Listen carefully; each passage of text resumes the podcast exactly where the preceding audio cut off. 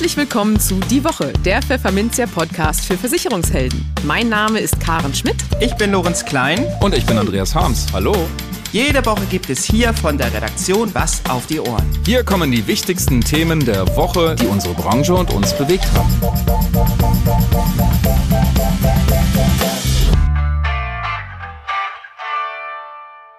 Moin aus Hamburg und herzlich willkommen zu Folge 112 unseres Podcasts. Heute ist Freitag, der 11. November 2022. Und diese Themen haben wir heute für Sie. Wir sprachen mit Frank Kettnacker, Vertriebsvorstand des Versicherers Alte Leipziger Hallische, über die schwierige Lage im Versicherungsvertrieb. In den News der Woche verlieren die Makler ihre Spitzenposition im Vertriebswege-Ranking. Eine Datenauswertung zeigt, in welchem Alter die Deutschen am liebsten in Rente gehen würden.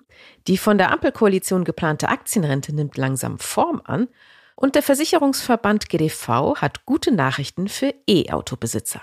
Und für unser Schwerpunktthema für den Monat November, Mobilität, berichtet Christian Buritsch, Pressesprecher der ADAC Autoversicherung, von aktuellen Ergebnissen einer Umfrage seines Hauses, die unter anderem offenbart, wie Autofahrer aktuell Kosten sparen wollen. Im Gespräch. Versicherungsmakler bekommen die Verunsicherung in der deutschen Bevölkerung vermehrt zu spüren. Und es sei nur eine Frage der Zeit, wann dies zu uns schwappt. Das meint Frank Kettnacker, Vertriebsvorstand des Versicherers Alte Leipziger Hallische. Kettnackers Aussage dürfte viele aufhorchen lassen, denn der meinungsstarke Manager ist in der Branche bestens vernetzt und kennt das Vertriebsgeschäft aus dem FF. Wir haben Kettnacker Ende Oktober auf der Finanzmesse DKM in Dortmund zum Gespräch gebeten. Lass mal reden, lautete das Motto unseres neuen Interviewformats am Messestand. Dabei sprach Kettnacker nicht nur über die Zukunft der Altersvorsorge, sondern auch über die Zukunft des Versicherungsvertriebs. Wir werden veränderte Provisionssysteme mit Macht aus Europa bekommen, gab sich Kettnacker überzeugt. Wie er das genau meint und welche Schlüsse er daraus zieht, erfahren Sie jetzt. Bei uns ist Frank Kettnacker, Vertriebsvorstand der ALH-Gruppe. Vielen Dank, dass Sie unserer Einladung gefolgt sind. Sehr gerne. Ja, es gibt viel zu besprechen. Ähm, ja, nehmen wir mal den wichtigsten Faktor raus, und zwar, dass die Deutschen eigentlich kaum noch sparen können. Es gibt eine ganz aktuelle Umfrage des Deutschen Instituts der Wirtschaft und ja, demnach kann jeder Zweite eigentlich gar nichts mehr zurücklegen und dieses Problem reicht sogar in die Mitte der Gesellschaft hinein. Also wirklich dramatische Entwicklung. Bekommen Sie das bereits, lieber Herr Kettnacker, in den Vertriebszahlen zu spüren? Wie ist da die Stimmung und die Lage? Ja, also es ist eine dramatische Lage in den Vertriebszahlen direkt noch nicht. Was aber stimmt, wir haben auf der einen Seite die Inflation, das ist aber leider nur die halbe Wahrheit. Wir haben auf der anderen Seite Produktteuerungsraten, die weit über der Inflation liegen. Das heißt, der tatsächliche Kaufkraftverlust ist um ein wesentliches höher. Das merken wir alle, wenn wir einkaufen gehen, wenn wir allgemeine Güter versuchen zu erwerben. Ähm, ist es angekommen? Ja, aber wir sind natürlich in unserer DNA ein Maklerversicherer. Und deswegen ist der erste Weg vom Kunden natürlich zu seinem Vertriebspartner. Und da ist es angekommen. Also wir kriegen zunehmend die Ansprachen von unseren Vertriebspartnern, die sagen, Herr Kettnacker, Anfragen, ob Stundungen, äh, Beitrags zurück? Kann ich irgendwie, kann ich sparen? Kann ich Geld entnehmen? Kann ich vorübergehend temporär Geld entnehmen? Also man merkt schon, dass die Liquiditätsproblematik in den Haushalten angekommen ist und man sucht nach Lösungen. Und ähm, in der Gesellschaft jetzt selber noch nicht, aber beim Vertriebspartner. Und das ist ja die erste Front sozusagen, die direkt vom Kunden quasi die Information bekommt, also es ist eine Frage der Zeit, wann es zu uns schwappt. Haben die Makler denn auch dann wirklich die Sorge, dass sie eben vermehrt stornen und dann letztlich auch ihnen dann ans Geld geht? Ist das so? Mit Sicherheit. Also ähm, es, ist, es, wird, es wird mit Sicherheit den ein oder anderen geben, der stornieren wird. Jetzt ist die Frage, bin ich noch in der Stornohaftung, bin ich nicht in der Stornohaftung? Ist es eine temporäre Entnahme? Aber wir stehen ja erst am Anfang. Die großen Nachzahlungen der Energieversorgung, die kommen erst noch die Teuerungsraten auch in der Versicherungswirtschaft indiziert in Composite. Das wird sich auf Leben auch auswirken, dass weniger Kaufkraft da ist, weniger Investitionsfreude. Gleichzeitig wird die BBG angehoben, die Beitragsbemessungsgrenze. Das heißt, der Markt der privaten Krankenversicherung wird kleiner gemacht. Also allenthalben kann ich nur eins sagen, mehr denn je sind jetzt in der Beratung Profis gefragt. Okay, wie kann der Profi denn darauf reagieren? Also man hört immer, Inflation heißt, dass man eben auch seine Versorgung anpassen muss, ähm, die Versicherungssummen anpassen muss im Sachbereich, aber vielleicht auch in der BU. Ähm, wie, mit welchen Praxistipps können Sie da sozusagen den Makler auch unterstützen? Oder weiß er schon selber ganz genau, was er eigentlich zu tun hat? Nein, also das merken wir ja hier an den Gesprächen am Stand. Das ist schon der, der, ein Stück hilfesuchend auch zu den Gesellschaften. Was man natürlich festhalten muss, ist, wir glauben, auch alle Wirtschaftsökonomen, mit denen wir sprechen, glauben schon daran, es ist ein temporärer, nicht ein dauerhafter Zustand. Und was nach wie vor ist, die gesetzlichen Versorgungsprobleme sind größer als die der Privaten. Also ich verschiebe macht ja nur mein Problem. Nein, das macht es nicht besser, aber das sind natürlich klare Indikatoren, warum behalte ich meine Altersversorgung bei. Warum gehe ich da nicht als erstes ran? Warum muss ich an andere Spargüter als erstes ran, bevor ich meine Altersversorgung auflöse? Meine Gesundheitsvorsorge. Wir haben gemerkt in der Pandemie, wie angreifbar der Mensch geworden ist. Gesundheit ist kein selbstverständliches Gut. Ich brauche Gesundheitsvorsorge. Ich brauche auch die Absicherung existenzieller Risiken, wie zum Beispiel eine Wohngebäude, eine Hausrat oder sonstiges. Und ich glaube, wenn die Beratung dahingehend ist und Versicherungsgesellschaften ja mittlerweile in ihrer Flexibilisierung der Tarife schon sehr viel Möglichkeiten dem Kunden qua Vertrag mitgegeben haben, solche Engpässe flexibel zu gestalten durch Beitragsreduzierung, Beitragsstundung, kommen wir allenthalben über diese Krise hinweg, aber schaffen es trotzdem, die Kunden loyal in ihren Verträgen zu halten, die sie später dringend brauchen. Denn die gesetzlichen Versorgungssysteme werden ausfallen. Das ist so sicher wie das Amen in der Kirche. kursieren ja Zahlen, dass bis zu 80 Prozent der Beitragsstundungen gar nicht mehr wieder aktiviert werden. Sehen Sie das auch so pessimistisch Nein. oder ist es in Ihrem Haus anders? Nein, das ist in, also ich sehe es auch nicht so pessimistisch im gesamten Markt. In unserem Haus vielleicht ein bisschen anders durch das Klientel was wir, mit dem wir seit Jahren die Erfahrungen haben. Aber wir können zurückblicken auf 2007, 2008, Lehman-Krise. Äh, wir hatten eine ähnliche Situation und äh, wir haben kaum, kaum einen spürbaren Anstieg von Storno oder sonstiges erreicht. Die Liquidität wurde im allgemeinen Haushalt eingespart und eben nicht in den Sparverträgen. Und wir vermuten eine ähnliche Situation in der jetzigen Krise. Wobei man sagen muss, das Krisenkumul, also Inflation, drohende Rezession, gleichzeitig eine Grad hinter ja ähm, noch nicht abgelöste Pandemie und die Kriegsereignisse und die Versorgungsengpässe sind natürlich ein Kumul von Risiken. Das muss eine Wirtschaftsnation auch zuerst mal wegstecken können. Das ist nicht einfach. Was stimmt Sie da denn überhaupt noch zuversichtlich? Sie haben so ein paar Punkte schon genannt. Also wie können Sie die vielleicht noch mal näher naja, leuchten? Die Zuversicht liegt darin, die Menschen... Nicht nur je naturell. Ja, na klar. Das, ähm, aber die Menschen Sie haben ein Selbstverständnis dafür, dass ich Gesundheitsvorsorge, ich kann nicht, ich kann nicht morgen keine, äh, keinen Kostenträger mehr haben oder keinen Gesundheitspartner mehr haben, wenn ich krank werde.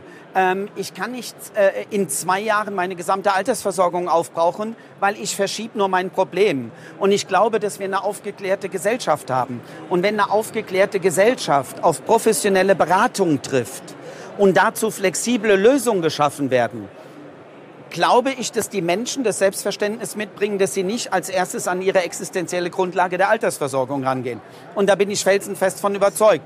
Aber es wird auch eine Verteilung geben. Wir werden nie nur 100 Prozent äh, 100 äh, Prozent treffen können. Das wird nicht, das, äh, das wird nicht passieren. Wir werden auch Menschen haben, die wahrscheinlich an ihr Erspartes ran müssen, weil es gar nicht anders geht. En gros bin ich aber trotzdem ob der Gesamtsituation zuversichtlich. Sind Sie denn auch zuversichtlich, was den Provisionsrichtwert angeht, dass er nicht kommt, den die BaFin ja nun ins Feld geführt hatte und jetzt vielleicht auch schon wieder eingemottet hat? Oder ist der Provisionsrichtwert womöglich das kleinere Übel, was ja manche Vermittlerverbände auch schon sagen, weil eben aus Brüssel oder Berlin da vielleicht auch noch härtere Bandagen angelegt werden? Wie sehen Sie das ganze Thema in der Vergütungsthematik? Sie haben es im Grunde genommen auf den Punkt gebracht. Das Risiko kommt nicht aus Berlin und kommt auch nicht aus Bonn. Wenngleich ich sagen muss, eine Aufsichtsbehörde ähm, sollte beaufsichtigen und nicht die Regeln entwickeln, die sie nachher selbst beaufsichtigen. Deswegen hat man das ja getrennt. Nämlich die Regeln äh, kommen aus dem Ministerium und es gibt eine Aufsichtsbehörde, die die Einhaltung. Also insofern konnte ich diese Vermischung nicht ganz verstehen, gebe ich offen ehrlich zu. Hat mich auch befremdet. Auf der anderen Seite, wenn man die Kleinanlegerstrategie, die MIFID anguckt, all das, was von IOPA kommt, spricht eine deutliche Sprache. Und das ist eigentlich die Abschaffung oder die Veränderung von Abschlussprovisionen im privaten Sparlager. Das kommt aus Europa. Und das ist meines Erachtens nach eine temporäre, äh, äh, jetzt eine temporäre, äh, weil es nur noch, es ist nicht mehr eine Frage ob, es ist nur noch eine Frage wann. Es wird kommen. Wir werden veränderte Provisionssysteme mit regulatorischer Macht aus Europa bekommen. Die Frage ist wann. Wir haben im Moment ein paar andere Sorgen, ich glaube europaweit. Wenn sich das glättet, wird man diese Thematik wieder aufnehmen und die wird kommen. Aber es ist nicht mehr die Frage, ob, sondern nur wann. Das klingt ja fast ein bisschen vom Regen in die Traufe, aber das wollen wir nicht. Äh, so schwarzmacherisch wollen wir jetzt hier nicht sein, oder? Ähm, nein, überhaupt nicht. Wir werden Lösungen schaffen, wir werden entsprechende adäquate Systeme finden. Auch Europa ähm, ähm, hat sich mit der Thematik auseinandergesetzt, zu sagen, okay, vielleicht mehr in die laufende Vergütung als in die Front-ab-Abschlussvergütung. Das sieht man als fair an. Ohne Vergütung wird es nicht gehen. Gute Beratung kostet Geld und ist sie auch wert und mindert Altersarmut. Das ist, glaube ich, allen europäischen Staaten klar. Und wir sehen natürlich auch gegenläufige Effekte und Trends bei äh, den Ländern, wo es ein Provisions-, ein striktes Verbot gab. Was passiert ist, ich glaube, das will man in einigen Teilen Europas nicht. Man möchte, dass die Menschen beraten werden und wir werden wieder gemeinsam Lösungen finden. Auch da bin ich jetzt nicht der, der den Kopf in den Sand steckt, sondern sagt, nein, Zuversicht begibt uns auch da, was die zukünftige Beratung der Altersversorgung angeht. Das ist doch ein schönes Schlusswort. Herzlichen Dank für das Gespräch, Frank Kettnacker. Die News der Woche. Dieses Glück währte nur kurz. Makler und Mehrfachagenten waren 2020 erstmals der führende Vertriebskanal für das Neugeschäft mit Lebensversicherung. Doch diese Spitzenposition haben die Vermittler im Folgejahr bereits wieder abgeben müssen. Und zwar, Achtung, an die Banken. Mehr noch, auch die Einfirmenvermittler haben sich an den Maklern und Mehrfachagenten vorbeigeschoben und stehen nunmehr auf dem zweiten Rang im aktuellen Vertriebswege-Ranking. Wie der Versicherungsmakler Willis Towers Watson, WTW, auf Basis seiner 23. Vertriebswege-Studie zur Lebensversicherung mitteilt, sind Banken im Jahr 2021 erstmals mit einem Anteil von 33 Prozent zum führenden Vertriebsweg für das Neugeschäft mit Lebensversicherungen in Deutschland aufgestiegen. Zumindest gemessen anhand des Annual Premium Equivalent Aufkommens. Darunter ist die Summe aus laufenden Beiträgen für ein Jahr plus 10% der Einmalbeiträge zu verstehen.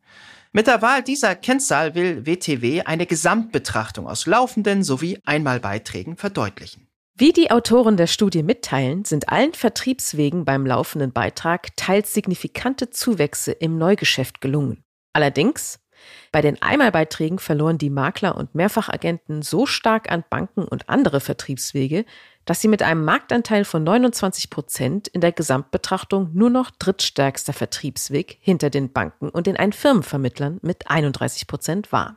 Doch alles in allem liefen die Geschäfte in allen Kanälen durchaus wie geschmiert. Wir haben insbesondere einen Neugeschäftsboom bei den rein fondgebundenen Versicherungen ohne Garantien erlebt. Sowohl bei den laufenden als auch bei den einmaligen Beiträgen, schildert Vertriebsexperte Henning Maas von WTW in Deutschland. Offenbar ist angesichts der jahrelangen Niedrigzinsphase die Bereitschaft der Kunden gestiegen, Kapitalrisiken einzugehen. Allerdings folgt nun das große Aber. Für die Neugeschäftsentwicklung 2022 und darüber hinaus erwartet Studienautor Maas aufgrund des inflationsbedingten Einbruchs in der Kaufkraft der Bundesbürger einen deutlichen Dämpfer. Seit Jahren sehen wir Zuwächse im eingelösten Neugeschäft mit Produkten zur Alters- und Invaliditätsvorsorge, sagt er. Trotz der jüngst rasant gestiegenen Zinsen werden jedoch die Inflation und die schrumpfenden Finanzmittel potenzieller Kunden das Neugeschäft negativ beeinflussen. Es kommt nun auf die Lebensversicherer und die Vermittler ihrer Produkte und Lösungen an, die richtigen Antworten darauf zu finden. So Maß. Obwohl das gesetzliche Renteneintrittsalter stückweise angehoben wird, hängen viele Menschen noch immer an der früheren Grenze von 65 Jahren. Das ist zumindest nach wie vor das Wunschalter für den Beginn der eigenen Rente, zeigte eine Auswertung umfangreicher Daten des Deutschen Instituts für Altersvorsorge, kurz DIA, und des Internetportals finanzen.de. Nur 9 Prozent können sich danach einen Renteneintritt mit 67 Jahren vorstellen. Knapp 5 Prozent fänden aber sogar 70 Jahre als Übergang ins Rentnerdasein gut. Für den Großteil der Bevölkerung, nämlich 51 Prozent, sind aber die 65 Jahre das Renteneintrittswunschalter. Und rund 11 Prozent würden gerne schon mit 60 Jahren in Rente gehen. Für DIA-Sprecher Klaus Morgenstern korrespondieren diese Wünsche mit den Erfahrungen der gesetzlichen Rentenversicherung. Die O-Ton einen zunehmenden Anteil von früheren Renteneintritten unter Inkaufnahme von Rentenabschlägen beobachtet. Um die hohen Abschläge auszugleichen, könnte eine ergänzende private Versicherung eine Lösung sein, meint Morgenstern weiter. Erst war sie angekündigt, dann war sie kurz verschwunden, doch jetzt scheint sie Fahrt aufzunehmen. Die Aktienrente, die in Form eines großen Aktienfonds das Rentensystem irgendwann mal entlasten soll. Wie das Handelsblatt berichtet, hat das Bundesfinanzministerium nun in einem Papier namens Grundkonzept zur Aktienrente die Eckpfeiler dargestellt. Demnach werde die Aktienrente Teil des zweiten Rentenpakets, das die Regierung noch in diesem Jahr vorstellen will. Die Arbeit am Gesetzestext sei in vollem Gange. Zugleich wolle man die auch schon im Koalitionsvertrag angekündigten 10 Milliarden Euro im Staatshaushalt für 2023 bereitstellen. Der Bund würde sie als zusätzliche Schulden aufnehmen. Wegen seiner hohen Bonität kann sich Deutschland noch immer sehr günstig verschulden. Im Oktober gab es eine Anleihe mit fast 31 Jahren Laufzeit zu einem Zinskupon von 1,8 Prozent aus. Allerdings zu einem Kurs unter 100 Prozent, was die Rendite über 2 Prozent ansiedelte. Ab Mitte der 30er Jahre soll das Aktienvermögen Beiträge in die gesetzliche Rente abliefern. Damit sich das auch wirklich lohnt, will Finanzminister Christian Lindner weitere Milliardensummen nachschießen. Gern sogar regelmäßig. Aber das ist noch nicht geklärt. Außerdem gibt es laut Handelsblatt eine Idee, wer sich denn um die Aktien kümmern soll. Die Bundesbank ist dabei offenbar aus dem Spiel. Stattdessen wolle man eine unabhängige öffentlich-rechtliche Stelle gründen, die das übernimmt. Als Vorbild soll die Kenfo Stiftung dienen, die heute schon rund 24 Milliarden Euro für die Atomenergiebranche verwaltet. Ihre Erfahrung und Expertise soll auch in die Aktienrente einfließen. Viele Besitzer von Elektroautos stöhnen derzeit über die steil gestiegenen Stromkosten. Und so mancher klassischer Fahrzeughalter, der mit der Anschaffung eines E-Autos liebäugelt, fragt sich mittlerweile, lohnt sich der Umstieg überhaupt? Zumindest die Versicherungswirtschaft hat nun gute Nachrichten für alle Stromerinhaber von heute und morgen parat. Denn wer sein Elektroauto Haftpflicht versichern will, kommt oft günstiger weg als mit einem vergleichbaren Verbrenner. Hintergrund ist die sogenannte Typklassenstatistik des Gesamtverbands der deutschen Versicherungswirtschaft, kurz GDV. Nach unserer aktuellen Statistik verursachen Modelle mit einem reinen Elektroantrieb in der Kfz-Haftpflichtversicherung im Schnitt rund 10 bis 15 Prozent weniger oder weniger teure Schäden als ihre Zwillinge mit Diesel- oder Benzinmotoren, was sich in einer günstigeren Typklasse widerspiegelt, erklärt GDV-Hauptgeschäftsführer Jörg Asmussen. Laut dem GDV haben beispielsweise elektrisch betriebene VW Golfs 7 Smarts, Hyundai Konas und Hyundai Ionics bessere Typklassen als baugleiche Modelle mit Verbrennern. Ebenso hat der BMW i3 eine bessere Typklasse als ein BMW 220i mit Benzinmotor. Doch es gäbe auch Ausnahmen, schreibt der Verband.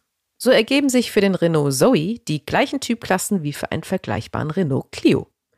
Und der Nissan Leaf weise sogar eine schlechtere Schadenbilanz als der vergleichbare Nissan Pulsar auf. Und da Tesla keine Verbrenner produziere, hätten die GDV-Experten die Modelle 3 und S mit Fahrzeugen anderer Hersteller verglichen. Dabei ergaben sich sowohl für das Modell 3 im Vergleich zum BMW 330i als auch für das Modell S im Vergleich zum BMW 540i X-Drive jeweils schlechtere Schadenbilanzen und höhere Typklassen, heißt es in der Pressemitteilung des Verbands. Aber warum ist das so? Eine Ursache für die häufig günstigere Typklasseneinstufung reiner Elektroautos könnte laut dem GDV die bislang geringe Reichweite vieler Fahrzeuge sein. Sie könnte E-Autofahrer dazu animieren, möglichst batterieschonend und damit vorausschauend und eher langsam zu fahren. Übrigens, in der Vollkaskoversicherung gibt es keine signifikanten Kostenunterschiede zwischen E-Autos und Verbrennern. Im Durchschnitt ergeben sich hier ähnliche Schäden wie bei den Verbrennern, so der GDV. Das Schwerpunktthema. Die steigenden Kosten rund ums Auto treiben Autofahrern die Sorgenfalten auf die Stirn. Sie versuchen in der Folge weniger zu fahren oder spritschonender. Aber auch durch einen Wechsel der Kfz-Versicherung sehen viele Einsparpotenzial, zeigt eine aktuelle Umfrage der ADAC Autoversicherung unter 1047 Autofahrern. Welche Tarifvarianten dabei eine kleine Renaissance erleben könnten, besprachen wir mit Christian Buritsch, Unternehmenssprecher der ADAC Autoversicherung. Hallo Christian Buritsch und herzlich willkommen bei uns im Podcast. Ja, vielen Dank äh, für die Einladung. Ich freue mich auch sehr. Wir haben ja im November passend zur Wechselsaison in der Kfz-Versicherung das Thema Mobilität. Und ähm, Sie, also die ADAC-Versicherung, hat vor kurzem eine Umfrage unter Autofahrerinnen und Autofahrern durchgeführt. Ähm, unter anderem dazu, wie sehr denn die Kosten, die steigenden Kosten, also Spritpreise und Co., die Fahrer denn belasten. Wie ist denn da das Ergebnis ausgefallen? Wie sehr belasten die steigenden Kosten die Fahrer? Ja, also äh, wir leben ja in einer Zeit der Energiekrise und äh, mit einem Krieg in Europa. Und das spiegelt sich auch in der Umfrage der ADAC Autoversicherung wieder. Also drei Viertel der Autofahrer, also 75 Prozent, empfinden ihre aktuelle Kostensituation als sehr belastend oder sogar als äußerst belastend. Ähm, Frauen und Menschen im ländlichen Raum spüren sogar noch häufiger eine starke Belastung, muss man sagen. Das könnte darin liegen, dass natürlich Frauen auch vielleicht insgesamt das äh, äh, Lohnniveau da niedriger ist. Äh, das können wir jetzt uns sozusagen nur, das können wir nur erahnen. Das kann man aus der, aus der Umfrage nicht erkennen, warum jetzt äh, Frauen da speziell auch eine Belastung fühlen. Aber Menschen im ländlichen Raum ist natürlich auch klar, das sind die Pendler. Und äh, was die Umfrage der ADAC Autoversicherung auch zeigt, ist, fast alle Autofahrer versuchen, bei ihren Kosten zu sparen. Drei von vier Autofahrern Autofahrerinnen vergleichen Kraftstoffpreise, um günstiger zu tanken. Zwei von drei geben an, angesichts der Kosten weniger mit dem Auto zu fahren. Etwa die Hälfte achtet auf eine spritsparende Fahrweise. Und hier haben wir ja auch einen ganz guten, ähm, also vom ADAC gibt es ja auch so Fahrsicherheitstrainings und da gibt es da auch Spritspartrainings in dieser äh, Sparte des ADAC und äh, da kann man sagen, mit einer, äh, mit einer guten spritsparenden Fahrweise, die man einüben kann in so einem Training, kann man, und das ist jetzt eine konservative Schätzung, auch nochmal 10 Prozent äh, Kraftstoff einsparen. Also äh, eher mehr, aber äh, 10 Prozent äh, sicher. Mhm. Also durchaus äh, Einsparpotenzial auch schon da. Ähm, wie gesagt, wir sind ja nun gerade in der, in der heißen Phase der Kfz-Versicherungswechselsaison. Ist das denn auch eine Option für die Befragten, sich vielleicht eine günstigere Kfz-Versicherung zu suchen? Ja, also jeder dritte Autofahrer denkt in diesem Jahr über einen Wechsel der Kfz-Versicherung nach. Ähm, wir haben danach gefragt, wie oft in der Vergangenheit tatsächlich gewechselt wurde. Und fast jeder zweite hat in den letzten fünf Jahren schon mal seine Autoversicherung gewechselt. 30 Prozent haben einmal den Anbieter gewechselt, 13 Prozent zweimal und 4 Prozent dreimal oder häufiger. Ähm, und was ganz interessant ist, am wichtigsten ist den Autofahrern und Autofahrerinnen übrigens der Service ihrer Versicherung nach einem Unfall. Also 71 Prozent der Befragten, so haben wir erfahren, äh, geben an, dass ihnen eine unkomplizierte Schadensabwicklung sehr wichtig ist. Also der, der Preis der Kfz-Versicherung ist für 66 Prozent sehr wichtig, der Leistungsumfang für 60 Prozent, aber äh, 71 Prozent, wie gesagt, geben an, äh, mir ist die unkomplizierte Schadenabwicklung am wichtigsten oder sehr wichtig. Mhm, okay, also kann man da als Kfz-Versicherer natürlich dann zusehen, wie, dass man da am ehesten drüber seine Kundinnen und Kunden hält. Ähm, nun haben Sie ja eben auch schon angesprochen, dass die Befragten auch schon durch die eigene Fahrweise versuchen, Sprit zu sparen. Nun gibt es ja auch in der Kfz-Versicherung sogenannte Telematiktarife, die eben ähm, einbeziehen, wie fährt der Kunde und danach eben die Prämie eventuell senken, wenn das eben ein besonders vorsichtiger Fahrer ist. Ist denn da das Interesse der Befragten durchaus da, was diese Telematiktarife angeht? Ja, also wenn man wirklich rein nur auf unsere Studie guckt, und die ist natürlich auch in gewisser Weise eine Momentaufnahme, aber da muss man generell zum Thema Telematik natürlich sagen, in der Vergangenheit war das so ein bisschen, ähm, ähm, ja, hat man gesagt, ja, gibt es da den gläsernen Bürger, man hat ein bisschen, oder den gläsernen ähm, Verbraucher oder Versicherungsnehmer, man hat ein bisschen ähm, Distanz zu dem Thema gehabt. Ähm, ähm, vielleicht kann man jetzt, wenn man wirklich jetzt nur unsere Studie anschaut, sogar vorsichtig von einer kleinen Renaissance der Telematiktarife sprechen, denn insgesamt können wir jetzt bei den Autofahrern und Autofahrerinnen eine große Offenheit gegenüber Telematiktarifen feststellen. Jeder zweite hat in unserer Umfrage angegeben, dass er sich vorstellen kann, seine Fahrweise mit einer Telematik-App auf einem Smartphone bewerten zu lassen. Und nach wie vor ist es ein Thema für junge Fahrer, weil natürlich für die der, die Versicherung beim, beim Fahreinstieg oder beim, beim Einstieg in ihre Autofahrerkarriere sozusagen vor, äh, besonders teuer ist. Und die, die jungen Fahrer zeigen sich überaus aufgeschlossen. Äh, in der Altersgruppe zwischen 18 und 29 sagen 72 Prozent, sie würden eine App zur Bewertung ihrer Fahrweise bestimmt oder wahrscheinlich nutzen, wenn sie dadurch deutlich sparen können. In der Altersgruppe zwischen 30 und 39 sind es auch noch überdurchschnittlich viele, nämlich ähm, 64 Prozent. Mhm, okay, interessant. Also durchaus vielleicht noch ein bisschen Musik drinne dort. Ein Vorreiter in Sachen Telematik ist ja der US-Autobauer Tesla von Elon Musk und auch Amazon macht sich ja so ein bisschen bereit, auch in den Kfz-Versicherungsmarkt einzusteigen. Wie sehen Sie denn als, als Autoversicherer auch hier diese Konkurrenz der Big Techs, sage ich mal? Mhm. Also äh, ich möchte eigentlich zu, zu Tesla als Versicherung gar nicht unbedingt was sagen, weil da hm, weiß ich natürlich zu wenig. Was man aber zu Tesla sagen kann insgesamt ist natürlich, dass die äh, insgesamt mit der, mit der Elektromobilität natürlich sehr früh dran waren. In Deutschland äh, vor zehn Jahren bin ich schon ein Tesla, äh, habe ich den mal Probe gefahren und eine Reportage gemacht für unser ADAC Reisemagazin, ganz ohne Infrastruktur und so weiter. Und dann, äh, also da sind sie wirklich vorne dran. Jetzt kommt es natürlich dann darauf an, für diese Tech ähm, äh, sozusagen dieses, dieses, dieses technischen, diesen technischen Vorsprung und äh, äh auf, auf eine Versicherung umzumünzen. Und ähm, da muss man ja jetzt sehen, äh, Elon Musk hat, hat ja äh, bei der jetzt Übernahme von Twitter ähm, ist er sozusagen noch stärker zum Politikum geworden und mhm. polarisiert mhm. halt stark. Ja. Und insofern ähm, muss man halt schauen, wie, da, wie er das schafft, diesen, diesen, diesen te technologischen ähm, und, und, und Pioniervorsprung äh, äh, auf die Versicherung zu übertragen. Ne? Das, das, das äh, könnte ich mir vorstellen, dass es nicht einfach wird. Ähm, aber ähm, ja, und, und zu Tele Telematik vielleicht nochmal an und Telematik äh, hier anzuschließen nochmal.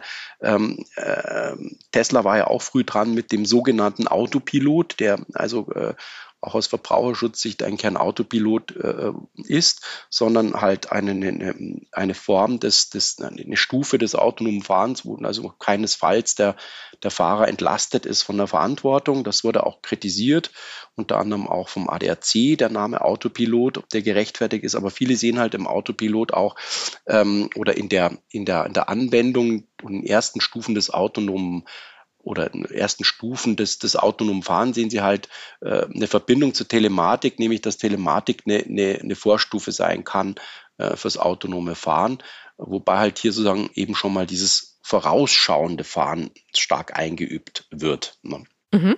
Wie schätzen Sie denn für das kommende Jahr die Lage am Kfz-Versicherungsmarkt ein? Was ist da gerade besonders herausfordernd, auch für die Anbieter und, und wo gibt es Chancen? Ja, also ein geflügeltes Wort sagt ja, Prognosen sind schwierig, vor allem wenn sie die Zukunft betreffen. Ja. Äh, so, so, so beobachten wir aber zwei klare Trends, das, das kann man schon sagen. Also zum, das sind also zum einen mal die steigenden Preise für Ersatzteile und Reparaturen. Das war übrigens auch schon vor Corona so, ist aber nochmal verschärft worden. Und nach einer Auswertung des GDV sind die Preise für, für die Autoersatzteile im letzten Jahr um acht Prozent gestiegen. In den letzten zehn Jahren ging der Verbraucherpreisindex, ich glaube, um 22 Prozent äh, äh, in die Höhe. Also die Ersatzteilpreise für Autos sind im selben Zeitraum dann auch nochmal um 55 Prozent angestiegen. Also das ist alles, ähm, ja, Mobilität wird teurer und das auch in der Versicherung ähm, und auf jeder Ebene. Aber man muss auch sagen, auf der anderen Seite sind natürlich die Autofahrer aufgrund der finanziellen Belastungen, also eben durch die hohen Spritpreise, das ging ja auch vor ein paar Tagen, ähm, auch durch die äh, öffentlich-rechtlichen äh, Fernsehanstalten, Rundfunkanstalten. Der ADAC hat ja äh, festgestellt, das war das teuerste Tankjahr überhaupt. Und auch wenn man jetzt den ganzen Sprit verschenken würde, wäre es immer noch das teuerste Tankjahr. Also es ist nicht mehr aufzuholen, der ähm, äh, diese, äh, diese, diese Teuerungsebene, sagen wir so. Und ähm, äh, durch die hohen Spritpreise, das ist vielleicht das Positive, was man daraus versuchen kann zu ziehen, äh, ist der Verbraucher preisbewusster als sonst. Also das ist da, da, ist, äh, da ist, ist ja auch nachvollziehbar, dass eben auch die Versicherungen auf den Prüfstand kommen und das verglichen wird, äh, ob und wo und wie man sparen kann. Ja. Und das dürfte auch in Zukunft den Wettbewerb am Versicherungsmarkt auf jeden Fall beflügeln. Also das heißt, ähm, die Anbieter müssen sich noch mehr anstrengen in puncto Leistungen, in puncto Kosten, in puncto Service, ähm, auch in puncto Technologie. Ähm, und äh, da muss man eben über seinen Tellerrand gucken und nicht äh, jetzt nicht nur die Versicherung sehen als Produkt, sondern eben ähm, das Ganze als System. Jetzt äh, kommt natürlich auch die Elektromobilität auf viele hinzu und es ist bei der Elektromobilität ist es ja genauso. Ähm, da denken immer viele, ähm, ich denke nur, ich sehe nur die Versicherung oder ich sehe nur das Auto. Nein, Elektromobilität ist ein System und man muss alles sehen. Da geht es um Lademöglichkeiten, da geht es um Bezahlmöglichkeiten, da geht es um Kabel, da geht es um den Akku, da geht es letztendlich um äh, Solarenergie. Kriege ich nachhaltige Energie? Ähm, im besten Fall von meinem eigenen Dach, ist es denn überhaupt möglich? Ähm, lauter solche Fragen, die spielen dann letztendlich auch bei einer Versicherung eine Rolle, ja, und auch natürlich äh, der Akkuschutz ist da im Vordergrund, aber das sind alles, ähm, sagen wir mal, zukünftige oder Fragen, die uns jetzt schon beschäftigen, auch als ADAC Autoversicherung. Und da haben wir auch die Leistungen erweitert für Elektroautos. Aber ähm, generell äh, wird Mobilität teurer und andersartig und diversifizierter. Also wir sehen das gleiche wie im Energiemarkt ähm, beim, bei der Mobilität. Ähm, ähm, wir müssen diversifizieren, ja. Wir müssen an Elektromobilität denken, wir müssen vielleicht auch nochmal an Autogas denken, wir müssen gar alle Möglichkeiten müssen sparen bei Diesel und Benzin, also müssen alle Möglichkeiten in Betracht ziehen und äh, die Versicherungen müssen sich dem äh, sage ich mal, äh, am besten sehr geschmeidig, elegant und kostenbewusst anpassen. Das ist doch ein schönes Schlusswort. Ein Markt im Wandel und möglichst geschmeidig auf die Veränderung reagieren. Sehr schön. Ganz herzlichen Dank fürs Gespräch, Herr Buric. Gerne. Vielen Dank. Das war es mit dieser Podcast-Folge. Verpassen Sie keine weitere und abonnieren Sie die Woche überall dort, wo es Podcasts gibt dann hören wir uns auch garantiert am kommenden Freitag wieder. Bis dahin gilt, bleiben Sie optimistisch, genießen Sie das Wochenende und kommen Sie gut in die neue Woche.